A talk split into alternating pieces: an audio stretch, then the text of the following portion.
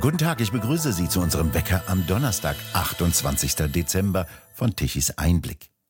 In dieser und in der nächsten Woche haben wir für Sie Spezialwecker vorbereitet. Und in einem dreiteiligen Gespräch mit Fritz Görgen von Tichys Einblick untersuchen wir, was stimmt nicht mit diesem Land und warum ist das so? Und wer ist es eigentlich, der Entscheidungen trifft? Das Volk eher nicht, das sieht zu, wie eiskalt ihre Karrieren kalkulierende Berufspolitiker sich selbst ein arbeitsfreies, gutes Leben ermöglichen, das mit dem wirklichen Leben nichts mehr zu tun hat. Entscheidungen sind da zweitrangig. Offenkundig ist, es bröckelt, und es bröckelt überall. Das ist von dem Politapparat immer weniger in den Griff zu bekommen. Und das, was wir jetzt erleben, sind dessen letzte Gefechte und eine von den Massenmedien befeuerte Hinhaltetaktik. Das alles trifft auf einen Deutschen, der ein sehr gehorsamer Mensch ist. Gehorsam bis zur Mülltrennung. Fritz Görgen, Mülltrennung, das ist doch so etwas wie ein erster großer Test der Folgsamkeit in der Bundesrepublik. Ich würde gar nicht Test sagen, sondern die erste verschärfte Kampagne zur Steigerung der Untertanenfähigkeit der Deutschen wurde mit der Mülltrennung ab 1991 begonnen. Kaum waren diese wahnsinnig komplizierten Mülltrennvorschriften in der Welt, waren schon die Nachbarn und sonstige nicht Wohlmeinende unterwegs und haben in die Mülltonnen von ihren nicht geliebten Mitmenschen geschaut, um sich zu überzeugen, dass da wirklich das drin ist, was nach Vorschrift rein muss. Und wenn das nicht drin war, dann wurden sie denunziert, die Müllleute wurden angestiftet, äh, ihnen Zettel drauf zu kleben, dass sie die Müll jetzt nicht mitnehmen, weil da nicht korrekt getrennt worden ist und so weiter. Die ganze Mülltrennerei halte ich für einen absolut nutzlosen Geldverschwendungsvorgang. Der einzig richtige Umgang mit dem Zivilisationsmüll ist in, in Hochtemperaturöfen zu verbrennen. Und dabei bleib, bleiben alle wirklichen Wertstoffe, nämlich die Metalle, egal ob äh, Eisen, Stahl, Aluminium, Gold, Silber, bleibt alles übrig und kann gesäubert weiterverwendet werden. Und der Rest kann, was dann noch an Schlacke übrig bleibt, kann im Straßenbau und wo auch immer verwendet werden, ohne irgendwelche Probleme. Aber dann würde ja die ganze riesige Müllverwertungsindustrie, Mülltrennungs-, Müllentsorgungsindustrie würde ja dann wegfallen mit ihren unzähligen Arbeitsplätzen und gut verdienenden Unternehmen, die das tun. Eingeführt wurde der ganze Unsinn mit dem grünen Punkt 1991, den ausgerechnet der CDU-Minister Töpfer und der FDP-Minister Lambsdorff als planwirtschaftliche Maßnahme in einer angeblichen Marktwirtschaft installiert wurden. Und das war in Wahrheit der Beginn des Trainings der Untertanen in Deutschland. Wie die Maschinchen trennen die Leute den Müll. Es ist ein unglaublicher Vorgang, der da stattfindet. Er ist zusammen mit dem Biomüll, der dazu kam, eine hoch unhygienische Angelegenheit gesundheitsgefährdend hinten, vorn, oben und unten. Aber vor allem der Gehorsam der Bürger ist gefordert. Sie müssen den Müll trennen. Anstatt ihn alles in einen einzigen Behälter zu schmeißen und der marschiert zur Verbrennung. Bei diesem ganzen Vorgang seit damals ja, wird der Untertan trainiert, der sich dann in seiner Blütezeit als Maskenträger in der Corona-Zeit voll ausleben konnte. Heute noch begegnen mir Leute, ich weiß nicht wo überall, mit Masken. Noch dazu mit Masken, von denen jeder, der sich informiert, weiß, dass die gar nicht schützen, sondern im Gegenteil gesundheitsschädlich sind. Aber darauf kommt es nicht an. Es kommt darauf an, den Untertan zum Gehorsam zu bringen. Und das ist mit diesem grünen Punkt, mit der Mülltrennerei, ausgerechnet einem schwarzen und gelben Minister gelungen Und darauf konnten die nachfolgenden Grünen bis hin zu dem großen Unsinn, den sie heute veranstalten, prächtig aufbauen. Der Untertan ist schon gehorsam. Man muss ihn nur noch in die richtige Richtung schubsen, ihm Angst vor dem Weltuntergang machen, vor der Verbrennung der Erde äh, und kann ihn dann nicht einmal damit trösten, dass die Erderwärmung jetzt ja immerhin dazu führt, dass der Schnee wärmer ist. Das ist ja ein sehr skurriler Vorgang. Da schauen Leute in Mülltonnen anderer Leute und sehen, was die weggeworfen haben und sagen dann, oh, diese Mülltonne nehmen wir nicht mit. Mich erinnert das daran, dass äh, in deutschen Landen äh, bis äh, zum, zur Machtergreifung durch die Nationalsozialisten es so ähnlich wie in äh, den Niederlanden heute noch überhaupt nicht üblich war, vor Fenstern, die nach, nach, nach draußen zeigen, Vorhänge anzubringen. Sondern kann man heute noch in den Niederlanden, in die meisten Häuser kann man einfach reinschauen, wenn man das mag. Die haben da kein Problem damit, dass sie da drinnen halt, was weiß ich, kochen, essen, herumsitzen oder was auch immer. Ob, aber, und das war in deutschen Landen damals auch weitgehend so. Aber in der NSDAP-Zeit, der ersten, haben alle sich Gardinen zugelegt, damit die Blockwarte nicht durchs Fenster sehen können, was man tut. Äh, so kommt mir das vor mit dem Recycling, äh, oder besser gesagt mit der Mülltrennung.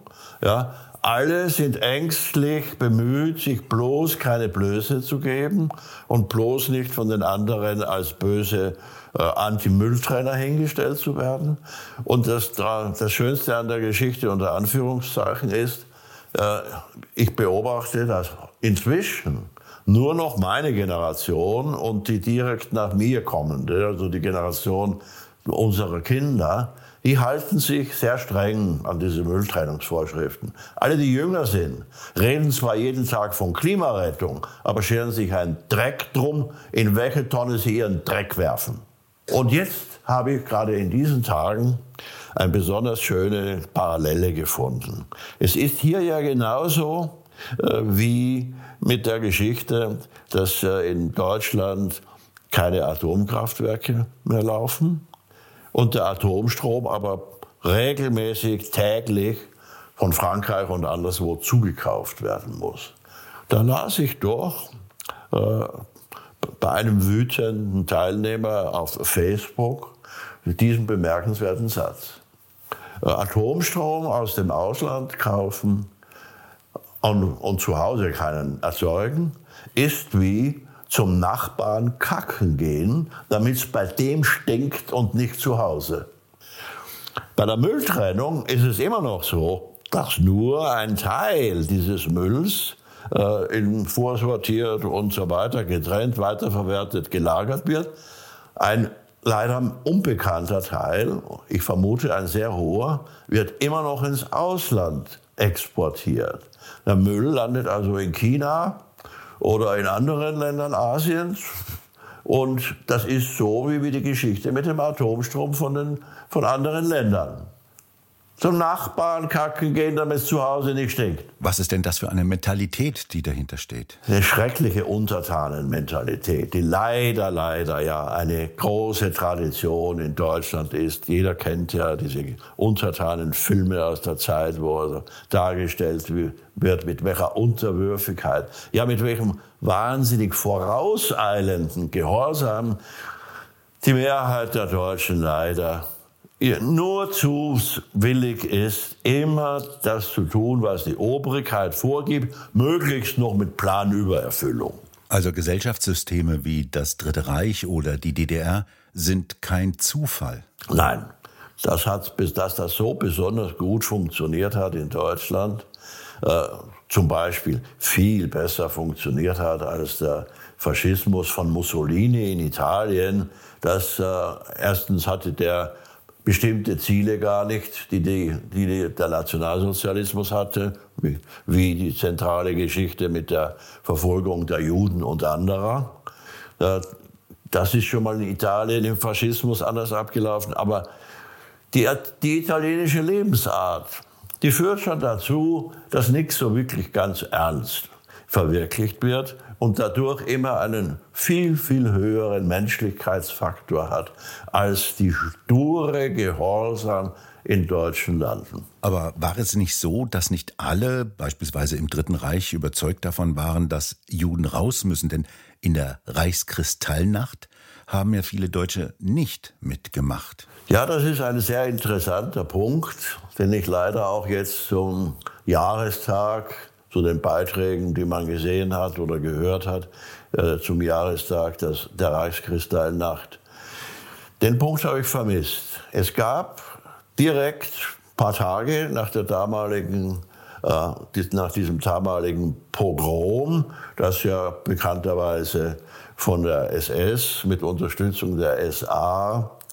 äh, als scheinbar spontan inszeniert wurde, so perfekt geplant, dass äh, die alle angehalten wurden, nicht in Uniform dahin zu gehen, woran sich nicht alle gehalten haben. Aber jedenfalls das, was eigentlich es die SS-Führung wollte, nämlich die Deutschen, eine große Menge von Deutschen zum spontanen Mitmachen zu bewegen, hat nicht funktioniert. Wenige Tage nach der Reichskristallnacht gab es mehrere Geheimberichte äh, des, äh, in der SS, also aus der, aus der Polizeiabteilung, äh, die darlegten, warum das nicht funktioniert hat. Und der zentrale Grund warum es nach Analysen dieser SS-Leute nicht funktioniert hat, war, dass jeder Deutsche irgendeinen Juden kannte, den er positiv, der für ihn positiv war. Der Arzt, der Apotheker, der Lehrer, also jeder kannte irgendeinen Juden, von denen, der sich für ihn nicht als Feind eignete. Und da haben diese SS-Leute eine eiskalt nüchterne, rationale äh, Schlussfolgerung gezogen, haben gesagt, erst müssen wir die Verfolgung der Juden gesetzlich regeln, dann macht der Deutsche mit. Und genau so kam es. Als es gesetzlich die Rassenverfolgung gesetzt wurde, da dann, haben dann große, große Mengen der Deutschen brav mitgemacht, denunziert, dass sie bei der Gelegenheit dann auch gleich noch die äh, verjagten oder verhafteten Juden sich an ihrem Eigentum bedient haben. Das ist jetzt in diesen Beiträgen zur Reichskristallnacht durchaus dargestellt worden, aber eben nicht dieser Punkt. Warum hat es spontan nicht gezündet? Es musste erst gesetzt werden. So wie die Müllgesetze. Es muss gesetzt werden. Der Deutsche ist eben ein gesetzestreuer Mensch. Ja, geradezu gesetzesverliebt, ja, halt auch staatsverliebt. Der Staat, also man kann doch fast keinem Deutschen erklären, dass der Staat eine problematische Veranstaltung ist. Spätestens dann, wenn Politiker zu viel Macht kriegen. Wohin das führt, das sieht man ja jetzt, dass sich die Menschen in diesem unseren Lande alles gefallen lassen, dass die Kraftwerke abgeschaltet werden, Kühltürme in die Luft gesprengt werden, dass die Energie knapp und teuer wird und dass Arbeitsplätze verloren geht. Das ist so, aber ich sehe jetzt gerade heute mit einem gewissen Vergnügen äh, zwei aktuelle Entwicklungen. Erstens die Tatsache, dass also, ich glaube, 20 oder wie viele Länder auf der sogenannten Weltklimakonferenz in Katar beschlossen haben, dass sie den Ausbau der Kernkraftwerke verdreifachen wollen. Nun, also da ist offensichtlich Scholz mit seiner 250 starken äh, Personentruppe in Katar angetreten zum Watschenempfang. Ja, die vorbildlichste Nation der Welt in Sachen Klima und Müll und überhaupt tritt dort an und kriegt gesagt, wir, wir verdreifachen die Kernkraftwerkkapazität. Und das Zweite, kleiner, aber es passt dazu. Heute steht in der Bild am Sonntag, dass Habeck in irgendeinem Geheimzimmerchen gesagt hat, ja, wenn wir jetzt äh, mit unserer tatsächlichen Energieerzeugung nicht hinkommen, dann nehmen wir halt von dem Ziel, die, die Kohle 2000 bis 2030 vom auszu, also abzuschaffen, dann nehmen wir halt davon Abstand und lassen die so lange weiterlaufen, wie es halt notwendig ist. Das heißt, es bröckelt im grünen Gebälk, oder ich sollte gar nicht im grünen Gebälk sagen, sondern es, es bröckelt im Gebälk der globalen Wokistanis. Und ein Stück nach dem anderen bricht raus und Habeck und Konsorten versuchen, sich durch die Hintertür davon zu schleichen. Die Kraft, sich hinzustellen und zu sagen, jetzt stellen wir alles, was wir uns so vorgenommen haben, auf den Prüfstand und was uns sagen, das hat, funktioniert nicht, da müssen wir anders und so. Die Kraft haben sie selbstverständlich nicht. Sie müssen ja immer Recht haben. Und daher schleichen sie sich leise und heimlich hinten raus, gehen halt zum Nachbarn kacken. Ne? Was sind denn das für Leute, die solche Entscheidungen treffen? Und vor allem, wie kommen die in ihre Positionen, dass sie das können? In, Im deutschen Parteienstaat ist lange angelegt, aber mit verschärfter Wirkung in den letzten 20, 30 Jahren eine Kaste von Berufspolitikern entstanden, die nichts können außer Politik. Also nein, sollte ich nicht sagen, sie können ja gar keine Politik, sie können nur Parteipolitik. Sie wissen, wie sie sich verhalten müssen, damit sie in äh, ihrer, mit Hilfe ihrer Parteien Karriere machen und in öffentliche Ämter kommen, wo sie dann prächtigst versorgt äh, fürs ganze Leben sind, insbesondere auch fürs hohe Alter. Nichts ist schöner, als Beamten äh, Pensionen zu kassieren in den hohen Rängen des Beamtentums, am besten in den äh, Rängen von Politikern, die mal Minister waren oder mindestens parlamentarische Staatssekretäre oder Fraktionsvorsitzende und so weiter und so weiter. Es ist eine Unzahl von Ämtern ist erreichbar, wenn man sich auf die Berufspolitikerkarriere begibt. Und auf, der ganzen, auf diesem ganzen Weg hat man das große Glück, mit dem wirklichen Leben der sogenannten kleinen Leute auf der Straße, aber auch der mittelerfolgreichen Leute auf der Straße nichts zu tun zu kriegen. Sie müssen ihr Geld nie durch eigenes Wirken verdienen. Sie kriegen es aus dem Topf der Steuerzahler, von denen halt immer noch genügend so brav und treu, vielleicht muss man auch sagen, naiv sind, das Geld zu verdienen, das die verbraten. Und zu so einer Karriere gehört eiskaltes Kalkül, nichts anderes. Das ist alles. Da ist keine politische Überzeugung notwendig, oder wie sehen Sie das? Wozu denn? Das kann ja sogar hinderlich sein. Ne? Man muss nur nach politischen Überzeugungen klingende Töne von sich geben, die auf das erwünschte Echo in den Medien äh, stoßen, die dann ihrerseits das Karrierestreben befördern, unterstützen. Und man, in, wer, das, wer sich an diese Regeln hält, macht in der Politik Karriere und kann ein, ja, kann eigentlich ein arbeitsfreies Leben fristen. Nur im Unterschied zu denen, die das sogenannte Bürgergeld kriegen, was ja in Wahrheit kein Bürgergeld ist, sondern ein leistungsloses äh, Einkommen, kann man auch nicht sagen, ein, ein leistungsloser Zuschuss.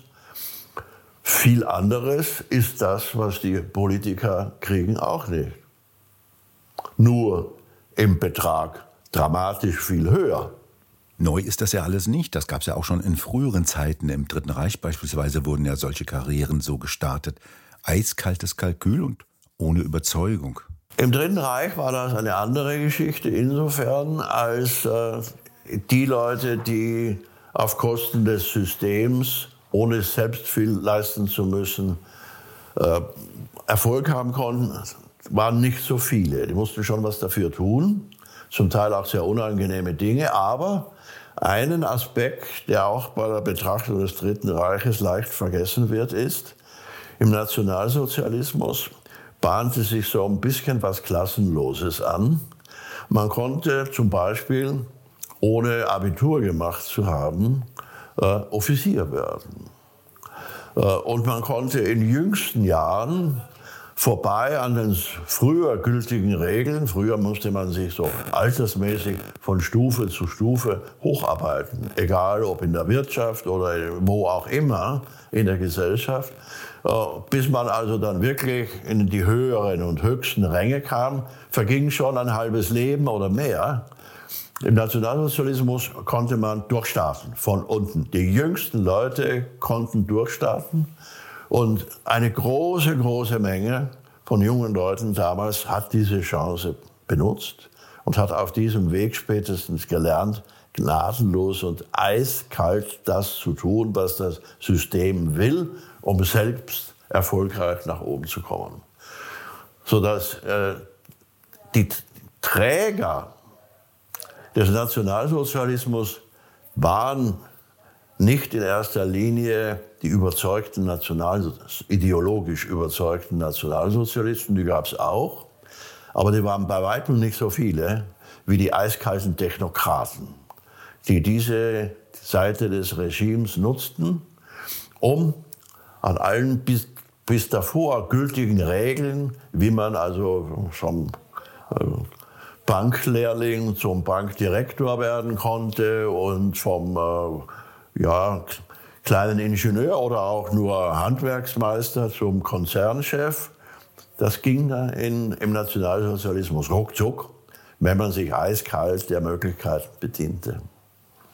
Und davon ist was übrig geblieben oder hat sich fortgesetzt. Das, was äh, die Parallele ist ja offensichtlich, die meisten Leute im wokistanischen Gebilde sind ja extrem jung. Ich meine, Leute wie Habeck und Baerbock sind ja schon Altvordere vergleichsweise, vom Großvater Trittin gar nicht zu sprechen. Aber die Masse der jetzt Aktiven und Nachstrebenden von unten sind auch wieder extrem junge Leute, die nichts gelernt haben und die eiskalt die Regeln des Parteienstaates benutzen, um nach oben zu kommen und sich dann oben gemütlich auszubreiten. Und wie kommt man raus aus diesem Teufelskreis? Naja, es hat ja schon angefangen. In Katar haben sie gesagt, Deutsche geht nach Hause, wir machen euren Mist nicht mit. Und rundherum um, um Deutschland sind Bewegungen eindeutig im Gange in der Politik, in der Wirtschaft und überhaupt, die auf Antikurs gehen. Und komme ich zu meinem immer Schlussfolgerung sofort. Die ganze Fehlentwicklung ändert ihre Richtung erst, wenn sie dort sich ändert, wo der ganze Unsinn angefangen hat. In den Vereinigten Staaten von Amerika, genauer gesagt, in den intellektuellen Einrichtungen an Hochschulen, Universitäten und in den Medien und so weiter und der dahinterstehenden Kraft der wenigen wichtigen, riesigen Großkonzerne, die die Welt heute bestimmen.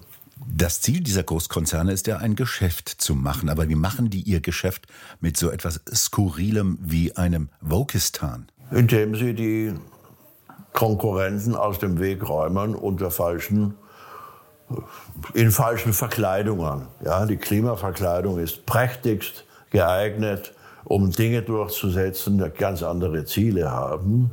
Und das ist im vollen Gange seit jetzt schon mindestens 30, 40 Jahren, hat aber jetzt einen Punkt erreicht, wo sie sich so verrannt haben, dass sie implodieren. Und das ist ja das, was jetzt bei uns zu sehen ist. Es bröckelt. Hinten, vorne, oben, unten. Es bröckelt. Und das kriegen die Wokistanis nicht mehr in den Griff. Sie können noch eine Zeit lang hinhaltende Gefechte liefern. Dafür reicht es zusammen mit den Massenmedien. Aber sie kriegen die ganze Lage nicht mehr in den Griff. Das heißt also doch einigermaßen gute Aussichten, dass Normalität beziehungsweise eine einigermaßen Rationalität und so etwas wie Vernunft wieder zurückkehren. Die Geschichte ist voll von Beispielen, wo sich Bewegungen nach anfänglich riesigen Erfolgen so verrannt haben, dass sie, sie haben sich immer selbst das Ende bereitet. Nie andere. Immer Sie selbst haben sich das Ende bereitet. Und diese Bewegung ist auch hier im Gange. Also irgendwann ist Schluss mit Mülltrennung. Absolut. Irgendwann schmeißen wir den Zivilisationsmüll in einen einzigen Behälter und fort ist er. Fritz Görgen, haben Sie vielen Dank für das Gespräch. Und bei Ihnen bedanken wir uns fürs Zuhören und die vielen überaus zahlreichen, sehr positiven Zuschriften. Den nächsten aktuellen Bäcker hören Sie wieder am Montag, den 8. Januar. Und weitere aktuelle Nachrichten lesen Sie nach wie vor regelmäßig auf der Webseite tichiseinblick.de. Und wir hören uns morgen wieder, wenn Sie mögen.